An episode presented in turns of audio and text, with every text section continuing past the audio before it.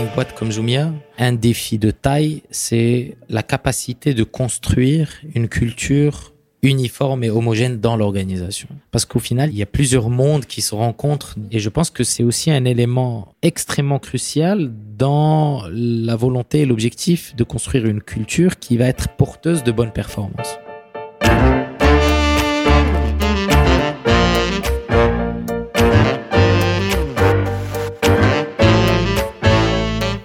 Bienvenue dans l'édition marocaine de Histoire d'entreprise comprendre comment faire grandir les organisations humaines, entreprises, associations dans le temps long, c'est tout l'enjeu d'Histoire d'entreprise. Avec Histoire d'entreprise, je vais au contact de fondateurs et de dirigeants qui me racontent pourquoi et comment sont nés puis ont grandi leur organisation. Nous décryptons avec eux ce qui a fait leur succès, sans éluder leurs échecs et les enseignements qu'ils en ont tirés. Ensemble, nous tentons de démêler les raisons de leur croissance dans un contexte marocain dynamique et évolutif. Chacun sa vision, chacun ses recettes. Je m'appelle Siam Sensisi, je co-dirige Bluebirds, une plateforme de 5000 indépendants qui conseille ou remplace des dirigeants en Afrique, au Moyen-Orient et en Europe.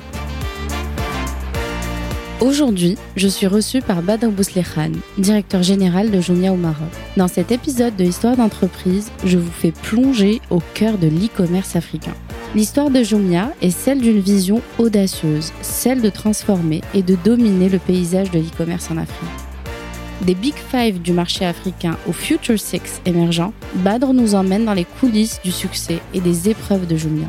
L'introduction en bourse a propulsé Jumia dans une nouvelle dimension. La pandémie a servi d'accélérateur suivi d'une période de réajustement post-Covid. Son récit est parsemé de punchlines mémorables qui vous feront, j'en suis sûr, sourire, comme l'analogie de la gueule de bois post-Covid et la blague des indicateurs pastèques, vert à l'extérieur, rouge à l'intérieur.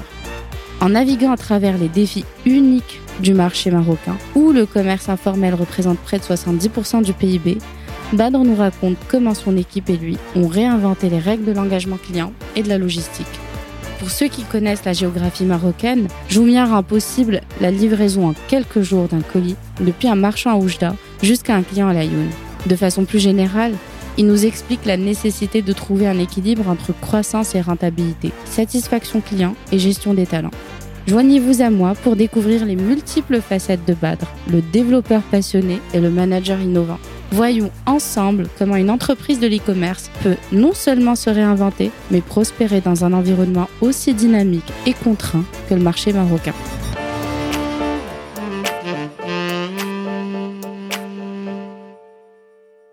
Bonjour Badr. Bonjour Siam. Déjà, avant de commencer, je tenais à te remercier parce que tu essuies un peu les plâtres.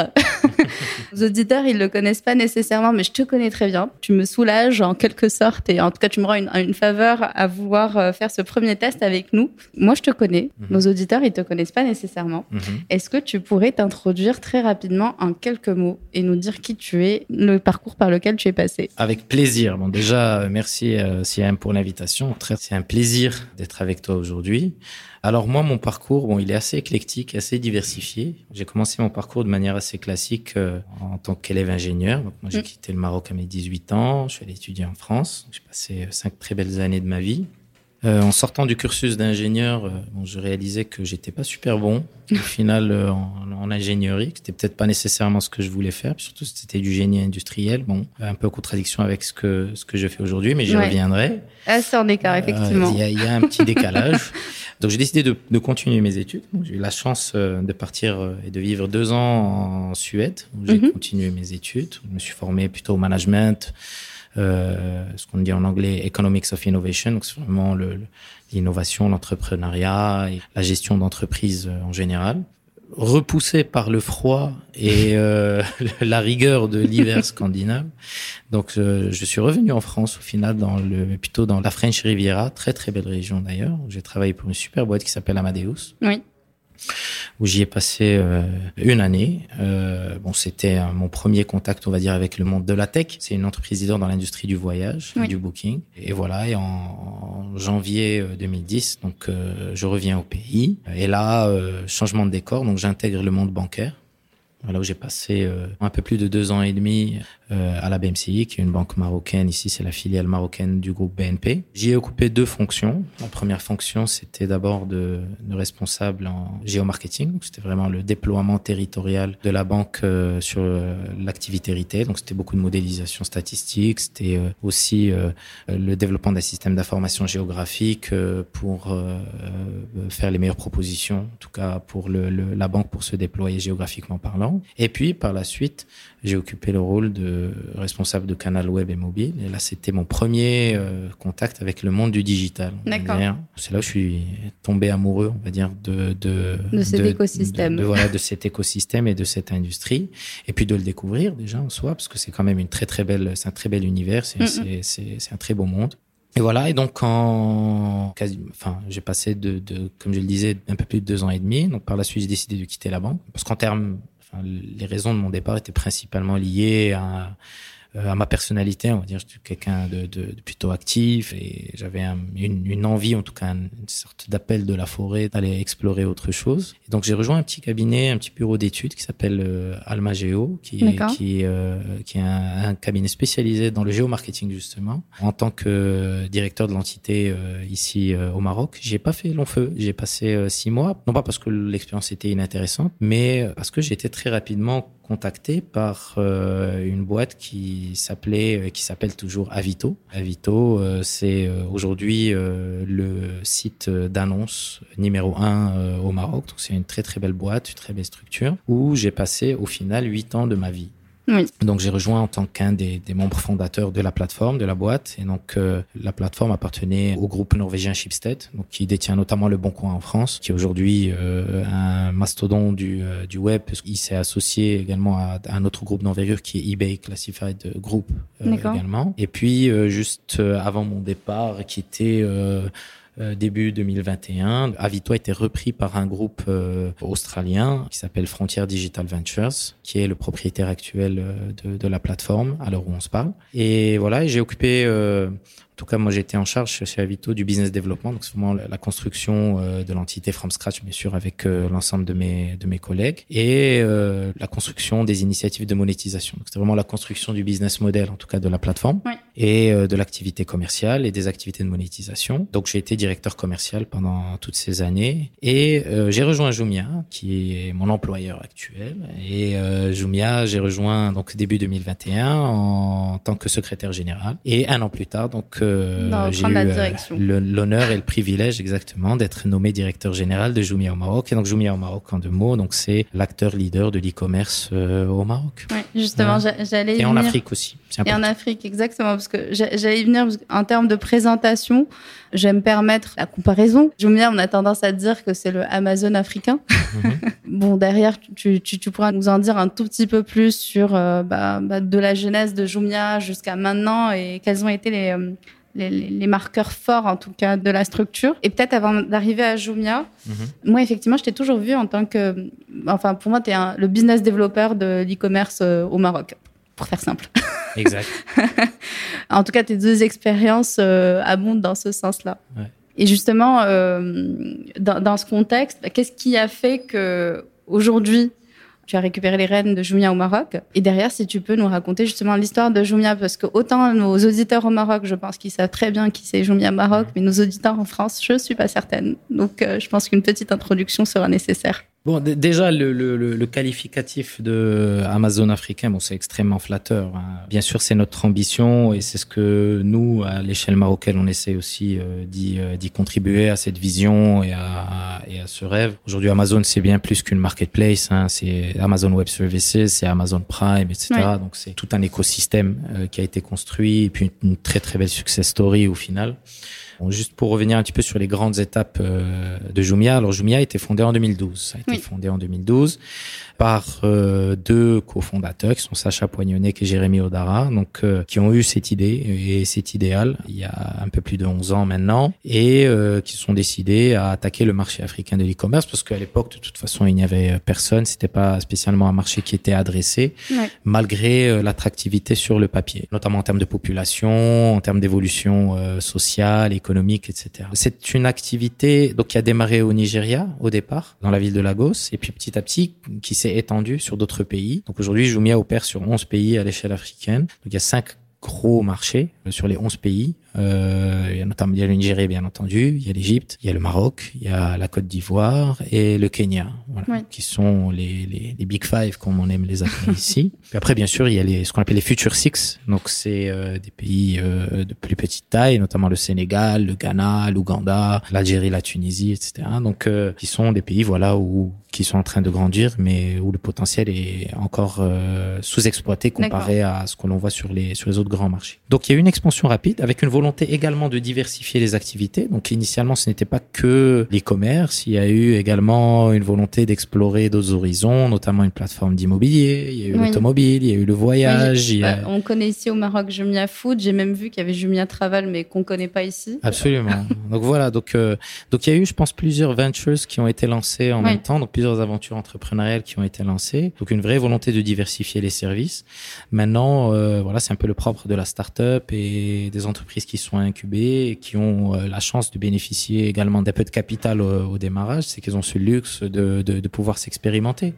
Maintenant, voilà, il y a une sélection naturelle qui se fait aussi avec le temps, dépendamment de la traction que l'on va observer euh, sur les différentes plateformes. Du coup, ce qui s'est passé, c'est que voilà, ben toutes les plateformes, voilà, qui étaient euh, de petite taille ou qui ne prenaient pas, donc ont finalement euh, disparu au fil du temps. Et donc les années sont passées, puis au final, effectivement, deux plateformes, on va dire, ou deux grandes plateformes connues ont émergé. Donc c'est Jumia, ce qu'on appelle nous Jumia Mall, qui est l'équivalent d'Amazon, c'est la, marketplace, et puis Jumia Food, qui est la plateforme on-demand euh, spécialisée dans la livraison de repas euh, ou euh, autres produits et services. C'est plus relatif au, quick commerce et quick groceries, etc. donc il y a eu un point culminant, on va dire, dans l'histoire, un temps fort plutôt dans l'histoire de Jumia, c'était en 2019 et c'était l'IPO, c'était l'introduction en bourse, donc qui a propulser le groupe, en tout cas, vers euh, une nouvelle dimension, avec une market cap qui était extrêmement intéressante et une vraie success story aussi à, à raconter. Et puis, cette IPO a aussi donné au groupe une, un certain nombre de, de, de, de, ressources pour pouvoir développer euh, ses activités. Alors, un an plus tard, il y a eu un autre temps fort, c'était Covid. Donc, euh, on se souvient tous de cet épisode-là. Et Covid, ben, c'est, également été un, un coup d'accélérateur au final pour le groupe. Mais après, par la suite, donc il y a eu un peu la gueule de bois post-Covid.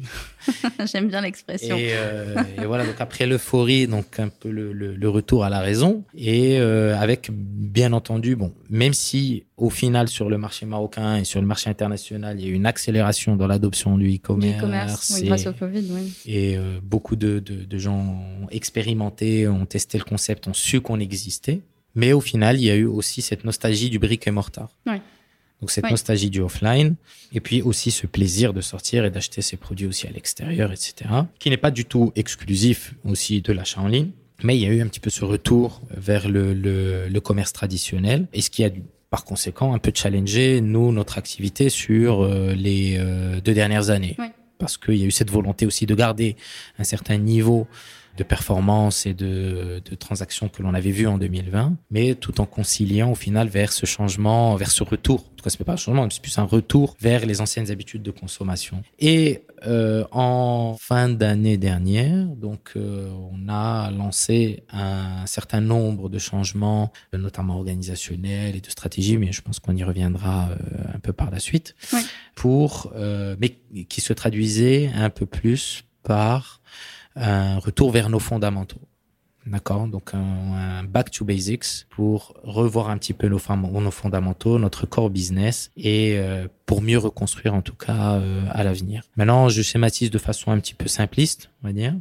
Maintenant, l'écosystème de Jumia, c'est un peu plus que ça. Donc on a aussi Jumia Pay, donc qui est un peu notre fintech qui agit aujourd'hui plus en tant que facilitateur pour les euh, paiements en ligne notamment dans notre écosystème. Et puis il y a Jumia Logistique, qui est un peu le bras armé logistique, qui sert à justement faciliter la distribution et la logistique sur l'ensemble de notre activité à l'échelle du pays.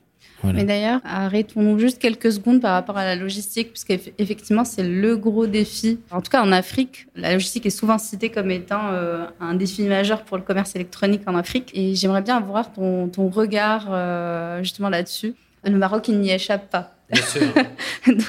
donc, dans quelle mesure Jumia surmonte en fait ce défi-là? C'est une très bonne question parce que ça me renvoie vers euh, les premiers jours où euh, j'ai rejoint Jumia parce que bon, moi je viens du monde du classified, de la petite annonce. Oui. Et, du coup, c'est des enjeux que tu rencontrais que pas. je ne rencontrais pas. Exactement.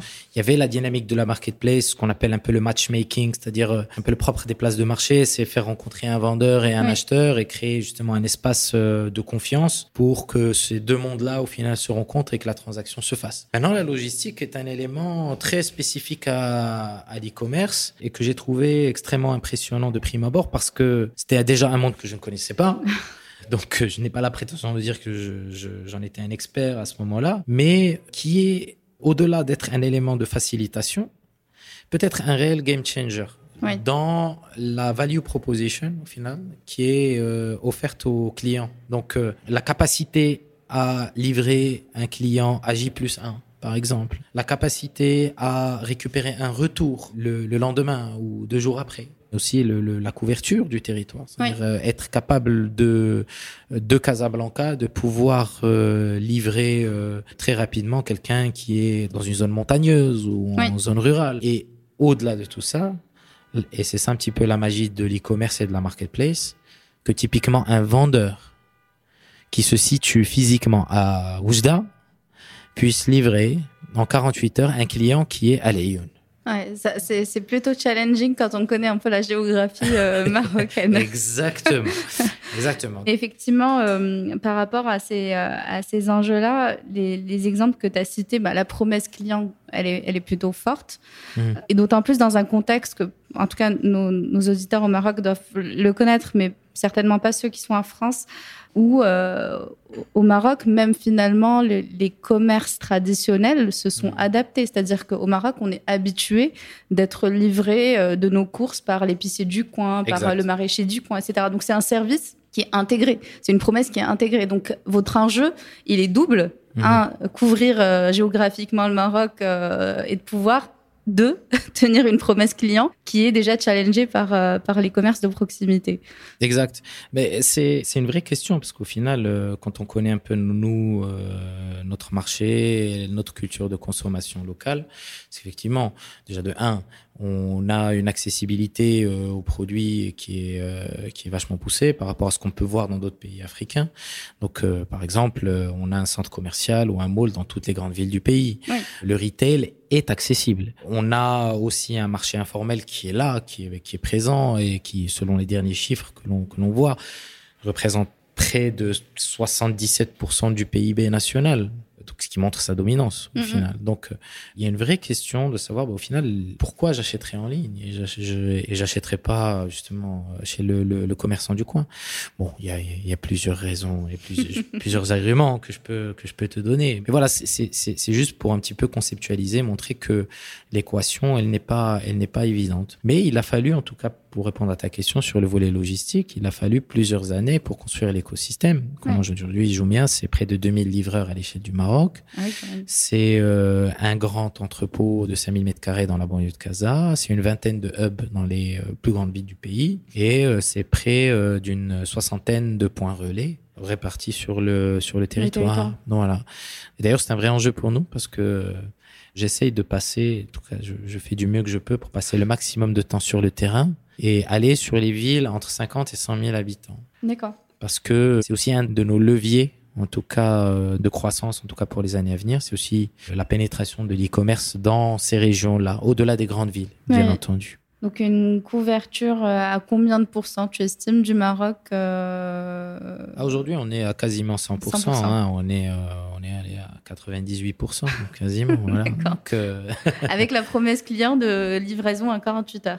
Euh, non, alors non, ça ce serait euh, ce serait mentir. Non, on a on a ce qu'on appelle euh, alors juste pour t'expliquer un peu nous comment on visualise les choses. Bon, on a ce qu'on appelle on a des tiers. D'accord? Donc ça va du tiers 1 jusqu'à tiers 6. Donc le, le premier tiers donc c'est l'axe Casaraba. L'axe Casaraba, la promesse c'est AJ plus 1. Ok, quand tu commandes aujourd'hui, tu auras ta commande demain, euh, à condition bien sûr que le produit soit physiquement à à, à, Casa en stock. Voilà. Donc si le produit est ailleurs, ça prendra une journée de plus. D'accord. Euh, ensuite, donc il y a le deuxième tiers. Donc c'est c'est des villes comme Tanger, c'est des villes comme Marrakech, c'est des villes comme Fès où là on rajoute une journée. Donc ça, ça va prendre entre deux et trois jours. D'accord. Et bon, après, plus on s'éloigne, bien évidemment. Mais le maximum, le maximum en termes de délai, on parle de J plus 6 ou J plus 7. Voilà, c'est pas mal si on doit partir de Nado à Lyon. voilà.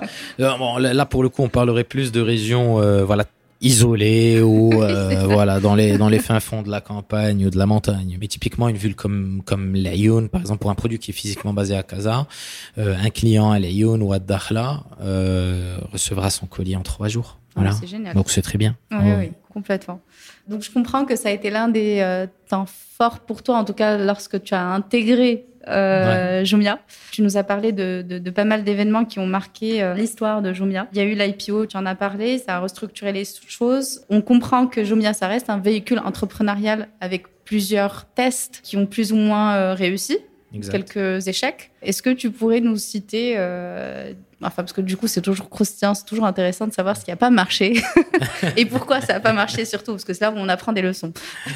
Bah, écoute, je, vais te parler euh, d'un exemple qui n'a pas marché. Et c'est un vrai sujet d'actualité, c'est le sujet des dark stores. Oui. Oui. Donc on en parle beaucoup. J'ai une mission dessus. Voilà. Donc euh, donc le, les dark stores c'est un peu le sujet hype qui a eu, euh, en tout cas dans le, le monde de la startup, euh, dans le monde de la tech sur les deux dernières années. Donc c'est enfin pour les auditeurs qui ne savent pas ce que c'est que les dark stores donc c'est vraiment euh, c'est c'est la livraison des produits de course donc les biens de grande consommation en moins d'une demi-heure. C'est la capacité de faire ses courses et de les recevoir à la maison ou sur son lieu de travail en moins de 30 minutes. Donc ce qui est un exploit en soi parce que ça veut dire que en gros les plateformes un petit peu comme Jumia Food ou comme les plateformes équivalentes ont ce qu'on appelle des micro fulfillment centers un peu partout dans les villes et sont capables d'assurer cette promesse de livraison.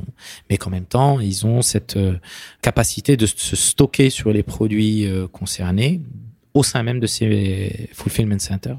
Donc, effectivement, c'était il y a encore un an ou il y a un, an et demi. Donc c'était le sujet parce qu'effectivement il est très sexy sur le papier parce que la promesse est extrêmement séduisante et que la proposition de valeur aussi pour le client est juste fabuleuse. Enfin ça peut être un vrai game changer dans sa vie au quotidien. Et donc du coup euh, Jumia comme bonne entreprise tech qui se respecte a décidé euh, d'y travailler et de se concentrer dessus euh, tant bien que mal malgré le fait qu'on fait déjà beaucoup de choses et essayer d'y arriver.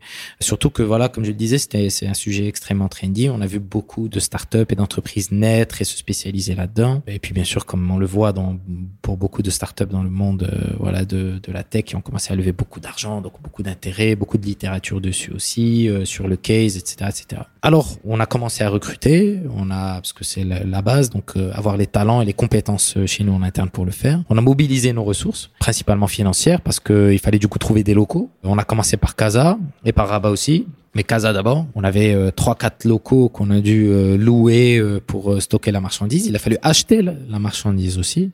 Oui. Et ben on s'est très vite rendu compte que c'était un case qui était difficile à craquer parce que déjà on, on découvrait fallait savoir quels étaient les best-sellers, quels étaient les meilleurs partenaires avec qui travailler. Bon, bien sûr, on avait les talents qui nous orientaient, qui nous guidaient, etc. Et on s'est très vite rendu compte qu'on était très limité aussi d'un point de vue technologique. Donc, pour bien gérer les stocks, pour bien gérer les les, les, réassorts également, pour bien gérer les dates limites de consommation, donc la DLC. voilà, donc là, il y avait il y avait pas que du sec, donc il y avait pas que des produits secs, il y avait des produits frais aussi, donc des produits laitiers, les fruits et légumes, etc., etc.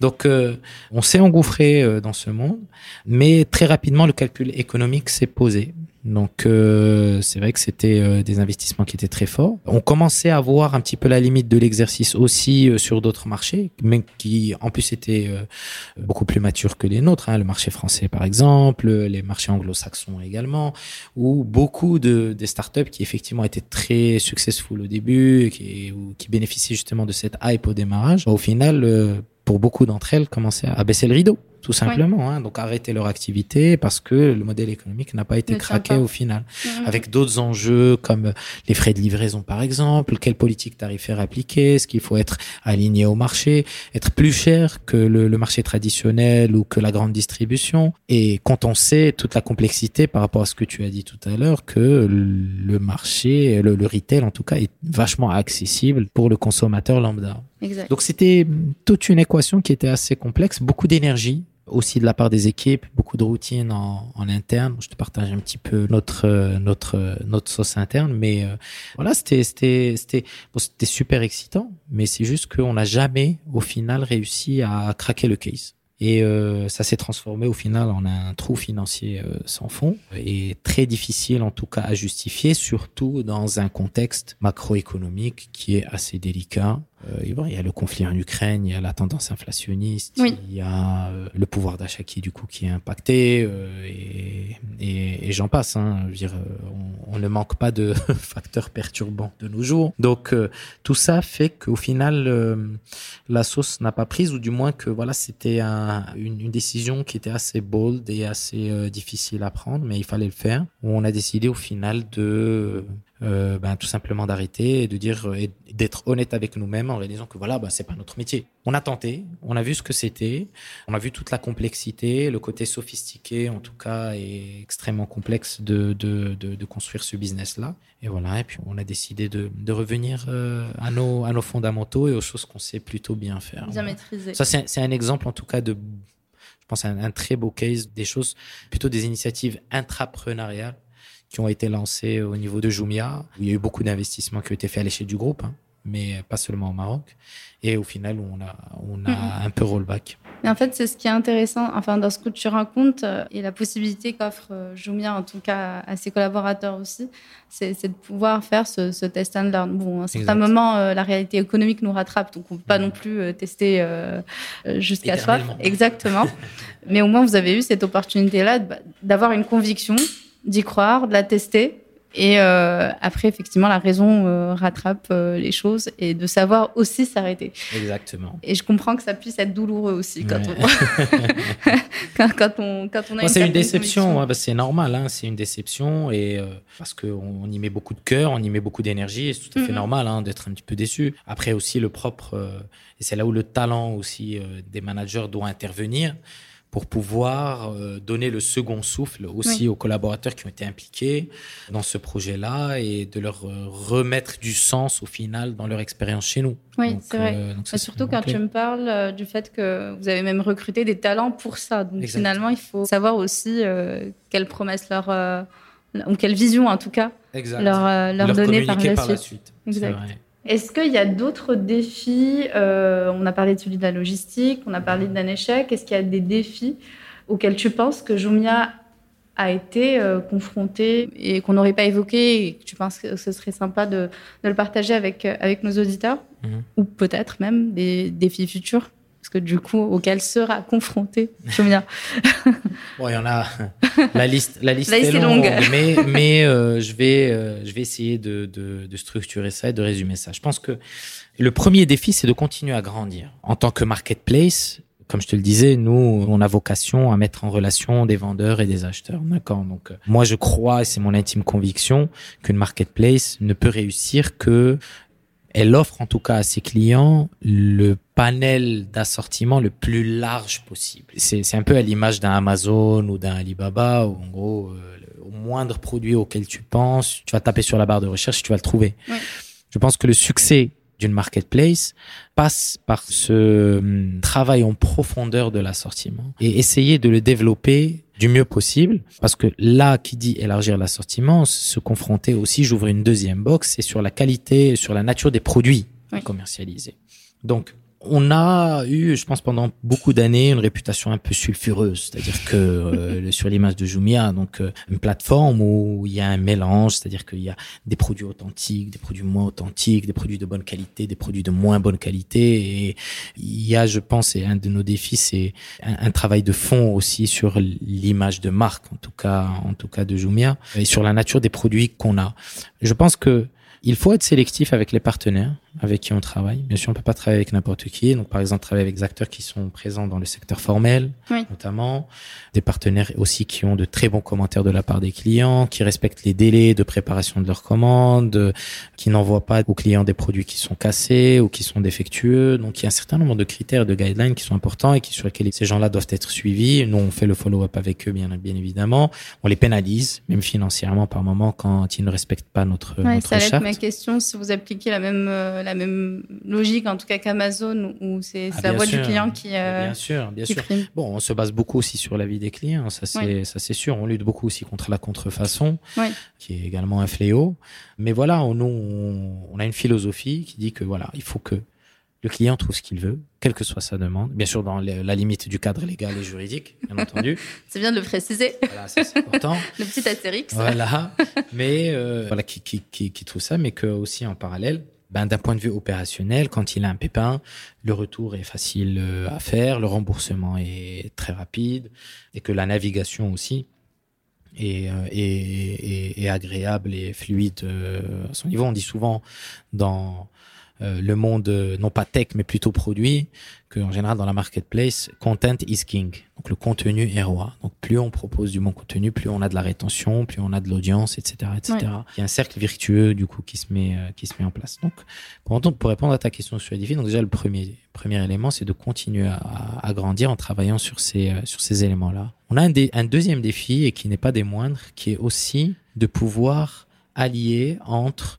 la croissance dont je viens de parler et la rentabilité. Oui, ça va être ma question. Voilà. La rentabilité est un enjeu clé. Alors historiquement, Jumia n'a jamais réussi à allier les deux. Euh, ça a toujours été un challenge, c'est-à-dire que il y a toujours eu un élément qui a, qui, qui a été fait au détriment de l'autre. Soit on veut grandir, donc on doit investir euh, un peu plus en marketing, etc. Et donc dégrader un peu nos économiques pour le faire. Et il y a eu des phases où voilà, il fallait revenir sur le chemin de la profitabilité, de la rentabilité. Donc on baisse les investissements et du coup la croissance descend. Donc ça a mis en avant un certain nombre de, je pense, de défaillances dans la gestion, en tout cas de nos priorités, de notre stratégie, qu'on est en train de tacler aujourd'hui. C'est-à-dire qu'aujourd'hui, euh, bah, typiquement, euh, on a un certain nombre de postulats et de convictions qui commencent à sérieusement faire leurs preuves et qui démontrent aujourd'hui euh, justement notre capacité à satisfaire les deux critères. Donc les deux concepts ne sont pas exclusifs, mais on peut allier les deux. Et donc je pense notamment à, comme je le disais, ça rejoint un des points que, que, que j'ai abordé avec toi, c'est euh, notamment le travail sur l'assortiment. Donc sur les 18 derniers mois, on a mené un travail de fond sur la façon avec laquelle on gère nos relations avec nos partenaires. Donc, et aussi la façon avec laquelle on pilote nos routines commerciales, même en interne. Donc, euh, les différents éléments sur lesquels on devait se baser pour piloter l'activité. Donc, typiquement, euh, la diversité des produits, le, le rating des, des vendeurs, la gestion des stocks, aller sur un niveau de granularité, de d'analyse, typiquement, par exemple, sur du fashion, voir euh, les broken size. Est-ce que euh, on a toutes les tailles? Est-ce qu'on a tous les modèles? Euh, Notre compétitivité aussi en termes de prix. Donc, on a des benchmarks et des relevés de prix réguliers qui se font. On ne benchmark pas d'ailleurs uniquement sur le online, mais aussi sur le offline. Mm. Donc, euh, dans le marché moderne, comme dans le marché traditionnel aussi. Donc, euh, on a une façon de, de, de euh, une, on va dire une rigueur limite fanatique sur le suivi quotidien de notre activité commerciale. Deuxième volet important, c'est aussi la satisfaction client. On a opté pour une refonte complètement de nos indicateurs, donc notamment le, le, le NPS, la façon avec laquelle on, on, on, on faisait le suivi des remontées clients et des feedbacks des utilisateurs. Et on a une petite blague un peu en interne, c'est que les indicateurs opérationnels par le passé, c'était un peu des des, euh, euh, des indicateurs pastèques. C'est-à-dire. Ça veut dire qu'ils sont verts à l'extérieur, mais quand on les ouvre, ils sont rouges à l'intérieur. Donc une fois qu'on creuse, exactement. Donc euh, une fois qu'on creuse un petit peu, bah, on se rend compte qu'il y avait énormément de problèmes fondamentaux non adressés.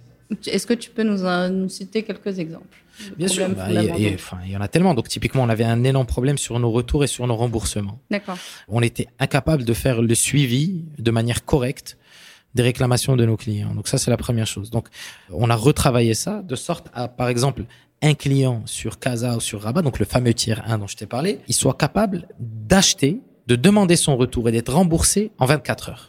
Donc, construire cette complexité opérationnelle pour faire en sorte qu'on soit capable d'adresser ce genre de situation et créer cet effet waouh au final vis-à-vis du client. Ouais. Donc, ça, c'est un exemple. Deuxième exemple, c'est euh, typiquement la qualité des packages qui sont envoyés aux clients. Des fois, on réalisait que voilà, tu as des packages qui étaient envoyés, ben, ils étaient soit abîmés, soit ils étaient déchirés, etc., etc.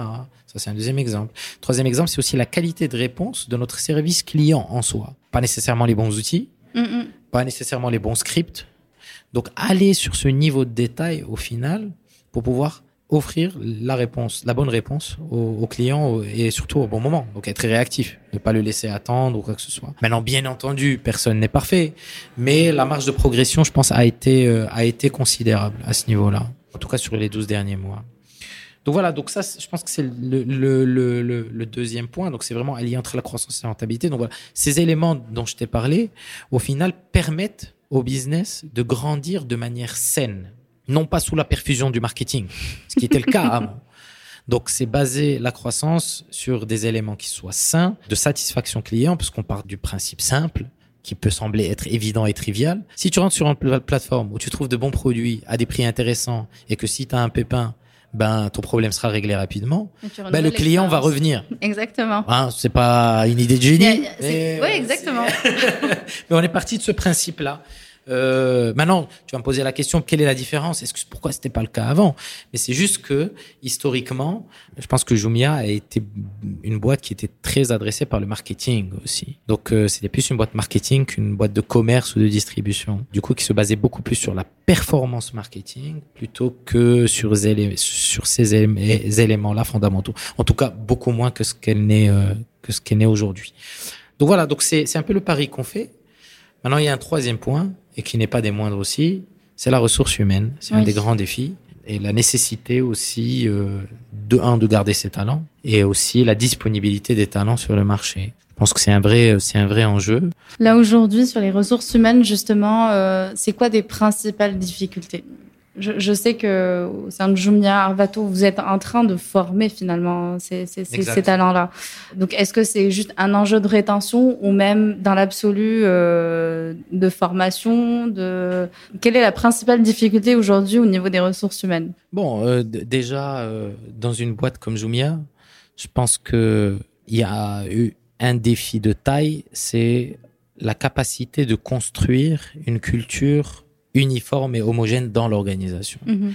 Parce qu'au final, il y a beaucoup de monde, il y, a, plusieurs mondes qui se rencontrent dans cette organisation. C'est vrai que tu as une population qui est assez hétérogène. Voilà. Donc il y a, il y a le monde de la logistique qui est complètement différent du monde du marketing, qui est différent du monde du commerce, qui est différent du monde du service client. Donc, euh, donc c'est euh, un très beau melting pot au niveau, au niveau de l'organisation. Et je pense que c'est aussi un élément extrêmement crucial dans la volonté et l'objectif de construire une culture qui va être porteuse de bonnes performances. Mm. La culture, elle est faite pour ça.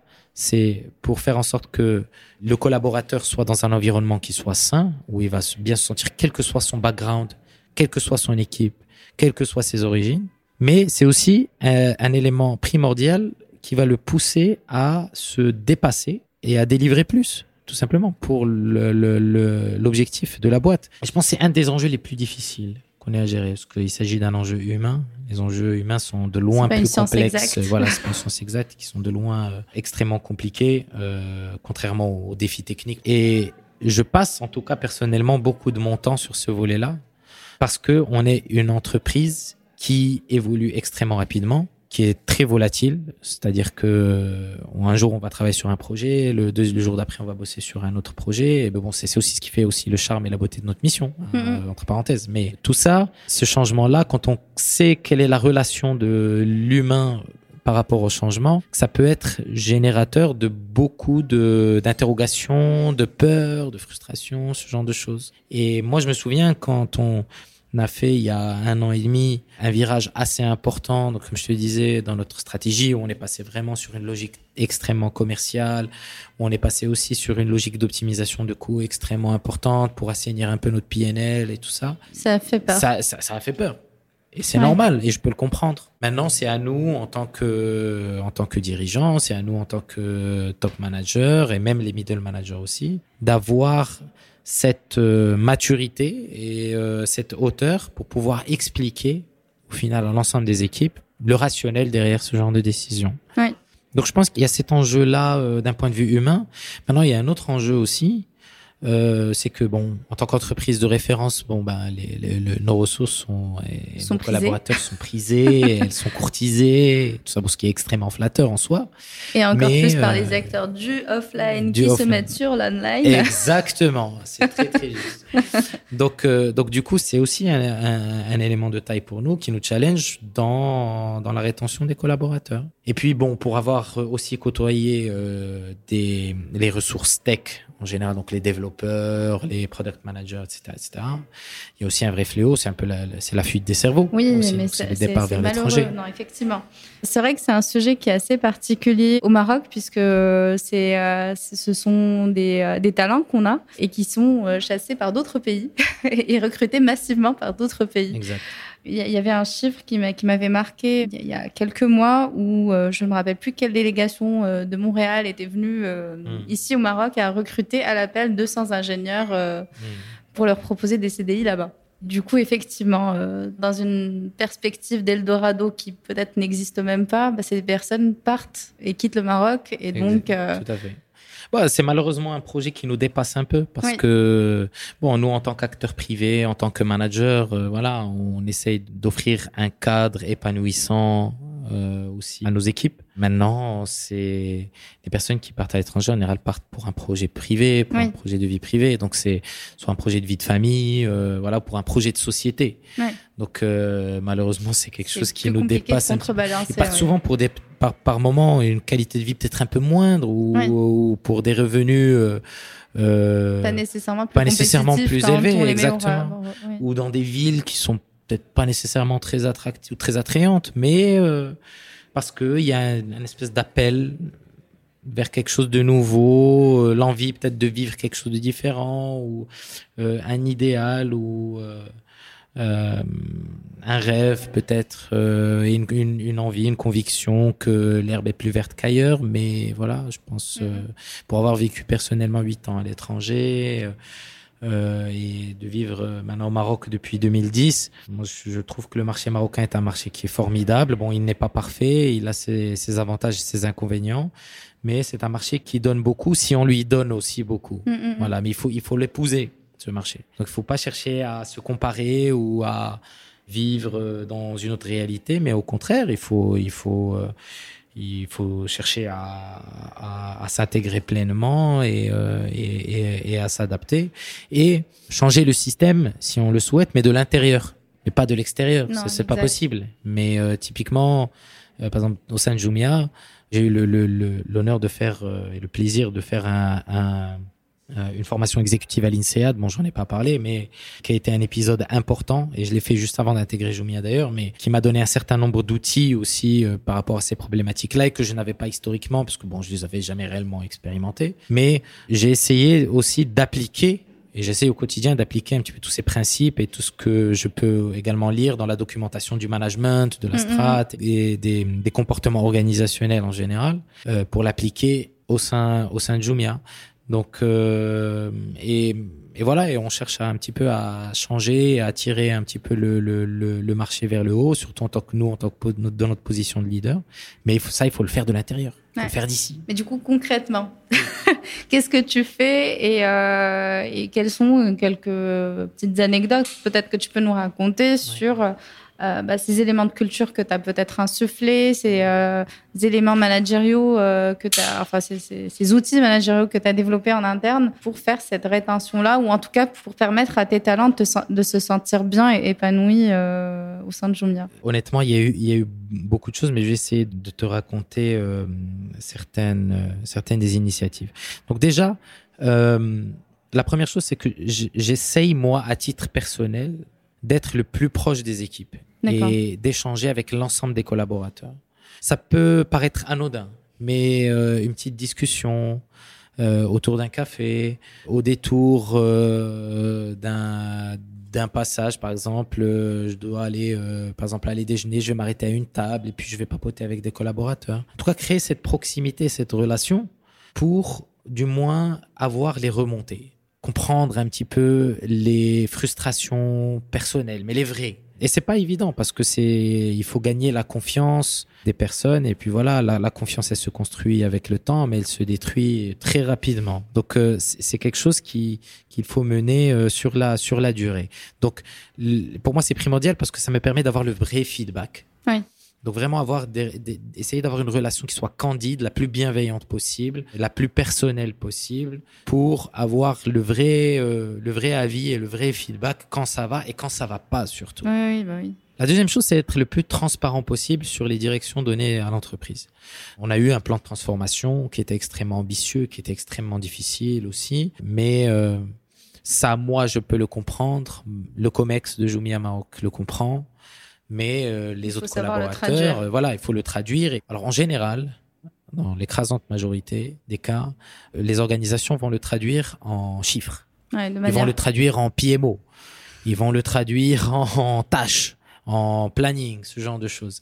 Mais ça, en fait, en faisant ça, les organisations font appel à ce qu'on appelle le côté gauche du cerveau. Donc, le côté vraiment analytique, le côté chiffré, tout ça. Mais c'est pas le côté le plus important parce que le côté le plus important c'est le côté droit, c'est le côté émotionnel, mm. c'est le côté euh, personnel de la chose. Et je pense que ça passe par une capacité à communiquer de manière extrêmement basique, de communiquer de façon extrêmement simple, basique pas dans le sens péjoratif du terme, mais vraiment simplifier le message. Rendre les choses les plus tangibles possibles pour que ça puisse les rassurer au final. Exactement. Et c'est c'est compliqué hein, de, de traduire un PMO euh, de plusieurs lignes en quelques phrases. Hein. C'est pas quelque chose d'évident. Et je pense que moi, par moment, je n'hésite même, ben, je n'hésite pas à surcommuniquer sur la direction d'entreprise. Donc, un exemple concret.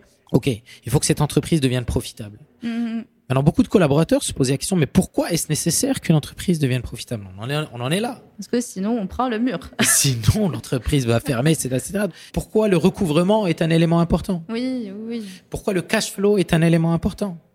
Pourquoi on va changer, pourquoi on va couper le marketing pour se focaliser sur des fondamentaux commerciaux? Pourquoi on va réduire nos dépenses logistiques? Donc c'est plein de plein de petites choses, voilà. Mais quand on les prend ensemble et quand on les assimile, bah, ça devient une équation et puis ça peut très rapidement se transformer en une machine à gaz. Donc le plus important, c'est vraiment d'essayer de donner du sens et d'expliquer un peu où est-ce qu'on va. Et je pense que au final, les convictions qu'on a eues et les paris qu'on a eus étaient les bons parce qu'on a commencé à avoir des premières victoires assez tôt. D'accord. Donc au moment où on a commencé la transformation, on a commencé à avoir des signaux positifs sur notre plan de transformation. Donc que ce soit sur notre rentabilité ou sur notre croissance, sur la bonne santé de l'entreprise. Ça, c'est une aubaine au final parce que c'est vrai quand on est au démarrage de la transformation, on a nos paris, on se dit, mais est-ce qu'au final, est-ce que ça va marcher Est-ce que ça va pas marcher Donc, il y a, il y a un petit coup de pression qui s'installe. Mais quand on commence à avoir les premières victoires, bah, c'est là que ça devient intéressant parce que on redonne confiance en l'organisation et à l'équipe. Et ça, il faut l'utiliser. Et là, c'est victoire après victoire.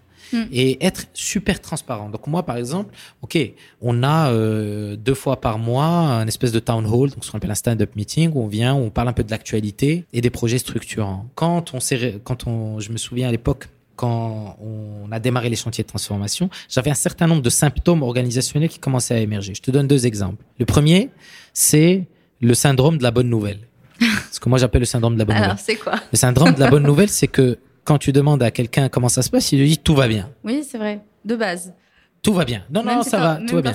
Comment va la performance Ça va, tout va bien. Non, non, c'est top, c'est très bien. Et le deuxième symptôme que je remarquais, c'est que on commençait à avoir de la, des rumeurs. D'accord. Donc euh, du, ils sont en train de faire ce plan voilà, donc euh, des théories complotistes, euh, en passant par euh, du commérage, des ragots, etc. Non, attention, ça y est, la boîte elle va couler, elle va fermer, on va tous mourir, etc., etc. Donc bon, donc ces deux symptômes-là, quand ils arrivent, c'est très mauvais signe. Ça veut dire qu'il y a un malaise profond qui existe dans l'organisation et il devient très urgent de le, le tacler. Donc moi en général, je profite des town hall ou des stand-up meetings pour un peu démystifier ça et parler de manière très transparente et très franche avec tous les collaborateurs qui sont en face de moi et leur dire j'ai oui dire que on va tous mourir et que voilà et que on est en train de manigancer un plan un plan même machiavélique et que Jumia Maroc va fermer les portes. Donc ça c'était un enjeu de taille mais le fait en fait d'en parler et de crever l'abcès et d'aborder les choses de manière très transparente et, euh, et, sereine. et, aussi de partager les petites victoires, victoire après victoire après victoire, bah, ça a fait qu'au final, on a pu inverser cette tendance-là. Mm. Et il faut dire que aussi, on avait historiquement dans la culture de Jumia Maroc une culture qui était un peu anxiogène, qu'on avait beaucoup de, de, de, la pression du chiffre, la pression de la performance. Je disais que les, certains collaborateurs venaient avec la boule au ventre, mais on n'est pas censé être là, on n'est pas dans un boulot qui est censé euh, te mettre une boule au ventre. C'est pas du tout l'objectif. Au contraire, on a une très belle mission. Et euh, pour moi, c'est très important que les collaborateurs aient confiance en eux, qu'ils croient en l'organisation et qu'ils soient tout simplement euh, confiants dans les perspectives d'avenir. Voilà. Mais les chiffres parlent d'eux-mêmes. Voilà. C'est super intéressant tout ce que tu me dis, et d'autant plus quand tu réponds à la question que j'ai même pas osé poser, qui était celle de la rentabilité. Parce qu'effectivement, quand je préparais le, le, podcast, ça faisait partie de mes questions où je me disais, bon, bah, comme beaucoup euh, d'entreprises dans la tech, dans le digital, en Afrique, euh, tu parlais tout à l'heure euh, qu'elles étaient mises sous perfusion euh, et, et, donc euh, derrière on, on, se pose assez naturellement la question oui mais du coup on regarde la top line c'est bien mais à un certain moment il faut regarder en bas et quand est-ce que ça va devenir rentable. Aujourd'hui j'en suis heureuse mhm. j'apprends que Jumia est saine. Voilà. On est sur la bonne voie. On est sur la bonne voie et justement, avant de conclure, y a-t-il un message ou une réflexion que tu aimerais partager avec notre audience? Et dis-toi que potentiellement, tu as tes employés qui peuvent t'écouter, tes investisseurs, tes actionnaires. Bien sûr, bien sûr. ou la concurrence d'ailleurs. certainement, certainement. Mais que je salue d'ailleurs. Un des messages en tout cas importants, c'est que on est passé, je pense, par 12 euh, mois de, remise en question, de transformation, de simplification du business en profondeur, qui nous a permis euh, effectivement d'assainir énormément nos opérations, de réduire considérablement les pertes, de nous engager en tout cas vers euh, des projets de développement d'envergure. On s'est étendu géographiquement notamment, on a onboardé de nouvelles marques et de partenaires et de nouveaux partenaires pardon. Euh, on a développé nos activités de monétisation euh, aussi. Donc euh, le message, en tout cas que que que, que j'aimerais communiquer, c'est que aujourd'hui on a une équipe, je pense, qui est extrêmement efficace, qui qui croit en notre projet, ce qui n'était pas évident au départ. On a de belles perspectives devant nous de développement. Et moi, j'ai l'intime conviction que dans notre industrie et euh, dans l'e-commerce en général, il n'y a pas réellement de limite. Surtout dans un marché comme le Maroc, hein, on représente peut-être un petit peu moins de 2% du retail à l'échelle du pays. En fait, tu ne peux que croître. En fait. On ne peut que continuer à grandir exactement. Euh, malgré l'adversité, malgré les contextes micro et macroéconomiques que l'on vit, malgré les enjeux sociaux dans lesquels euh, nous opérons, moi j'ai l'intime conviction que voilà, si on stick to our plan, comme on dit, il n'y a absolument aucune raison que, que, que ça faille. On a encore beaucoup de chemin à parcourir pour être honnête. Il y a encore de très grosses marges de progression sur notre compétitivité, notre façon d'adresser aussi les, les services de paiement, notre pénétration géographique, comme je te le disais tout à l'heure, dans, les, dans des villes de taille moyenne ou des petites villes aussi, sur les partenaires avec qui on travaille, la nature de nos opérations, la satisfaction client, enfin, you name it. Hein, c'est, euh, le, le, la liste est extrêmement longue. On a encore une marge de progression qui est énorme, mais on est sur la bonne voie, sur une très bonne voie d'ailleurs. Puis voilà, le meilleur reste à venir. Assumons notre position de leader et soyons fiers de ça. En tout cas, très beau mot pour la fin. Merci beaucoup pour ton temps. Je t'en prie, c'était cool. et tes réflexions. Avec plaisir.